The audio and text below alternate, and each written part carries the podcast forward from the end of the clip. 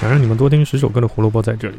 胡说音乐历史到现在已经有四个多月了，但是做成视频还只是刚开始。我会在消化日更的基础上，尽量去多做一些好的修正。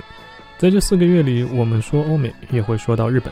曾经有一期说山口百惠的节目，引起了大家对于日系偶像的讨论。今天的这位呢，又是可以引起一些话题的主。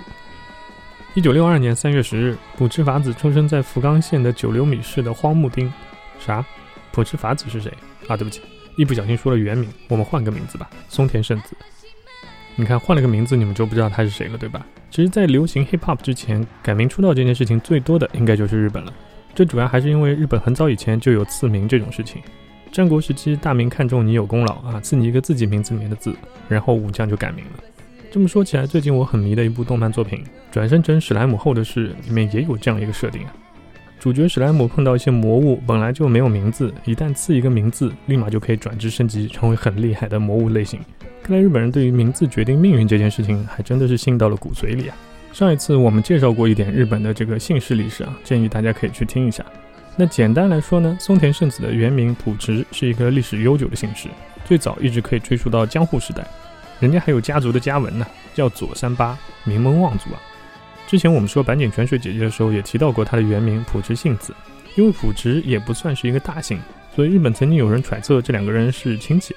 或者至少也是个大家族里的远方亲戚，但一直也没有人确认过这件事，我们就当听个八卦吧。但这两位普池小姐有一点倒是相同的，就是对于梦想的坚持。一九七七年，刚进高中的普智法子看到了日本著名歌手香玉美的演唱会，下定决心一定要做一个歌手，立马就报名参加 Techco 娱乐举办的歌手选拔，在第二轮就被刷了下来。既然是下定决心，当然不会那么容易放弃。八月份又参加了更大的经纪公司 Hollywood 的选拔比赛，这次就不一样了。第一轮笔试就被拒之门外，一起去的朋友第一轮通过以后，却因为扁桃体手术没有办法唱歌，朴智法子立马就顶上了，但最后还是在剩余五组人马的时候被淘汰，与冠军无缘。法子在高中二年级的时候又报名了 CBS 索尼和集英社的杂志 Seventeen 合作举办的大赛 Miss Seventeen Contest，在偶像香玉美的关注下，终于拿到了九州地区大会的冠军，这下可以去东京发展了吧？并不是，因为到现在为止，这位十六岁的少女的一切比赛都是瞒着家里面参加的。普智法子的父亲是一个公务员，对于女儿参加这种比赛，希望优胜后可以走演艺道路这件事情，态度是很明确的，完全不同意。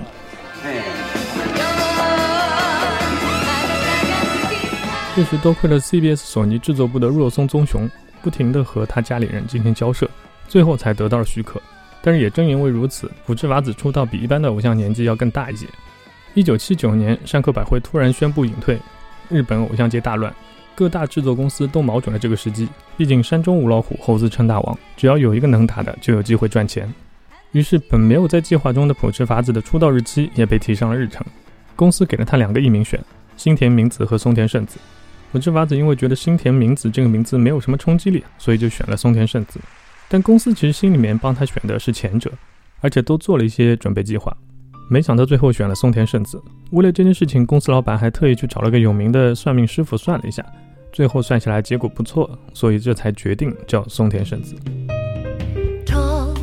松田圣子的声音在当时被称为是暴风雨过后雨过天晴般清澈透明的声音，而且八十年代开始，单纯只要长得好看就能大卖的时代也已经过去了。偶像歌手的歌艺和声音也开始得到了一些重视，但一个人一统天下太过于无聊。老天给松田圣子安排了一个旗鼓相当的对手——中森明菜。两个人给日本八十年代的歌坛带来了很多话题，音乐方面的较量也促使双方拿出更好的作品。但今天我推荐的歌曲并不在八十年代的范围内，而是二零一七年松田圣子发行了一张爵士专辑《Seiko Jazz》中的一首歌《Ibane Mano Musume》。英语发音这件事情我们就不谈了，但是感觉找的还是蛮准的。听着这首歌，我们来说一下一路走到现在已经出道超过四十年的松田圣子到底留下了哪些记录。松田圣子至今拿过排行榜第一的单曲一共有二十五首，在日本榜单历史排名可以排到第六位，女性歌手第二名，仅次于滨崎步。有五十张专辑进过 Oricon 榜的前十名，在历史上排名第四，女性歌手排名第一。同时还创造过十三张专辑同时进入 Top 一百专辑排行榜的记录，是 Oracle 榜历史上日本歌手最多的记录。松田圣子在日本武道馆一共开过一百十三场演唱会，历史排名第二，女性歌手排名第一。成为继美空云雀、八代雅纪之后第三个连续两年最后压轴的红组歌手，而这还是他出道三十六年以后。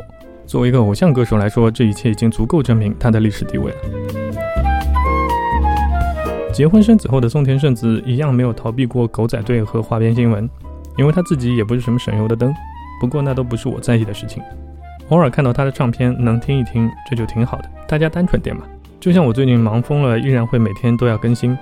为的就是能缓过来，以后可以做更好的节目，不就是为了你们的点赞、投币还有收藏吗？多单纯！胡说音乐历史，音乐让每天多点小滋味。明天我们竟然要说一部美剧了，早和你们说了，谁都逃不出音乐的魔爪。也许听完明天的节目，你们会去补一补这部超赞的美剧。明天说，拜拜。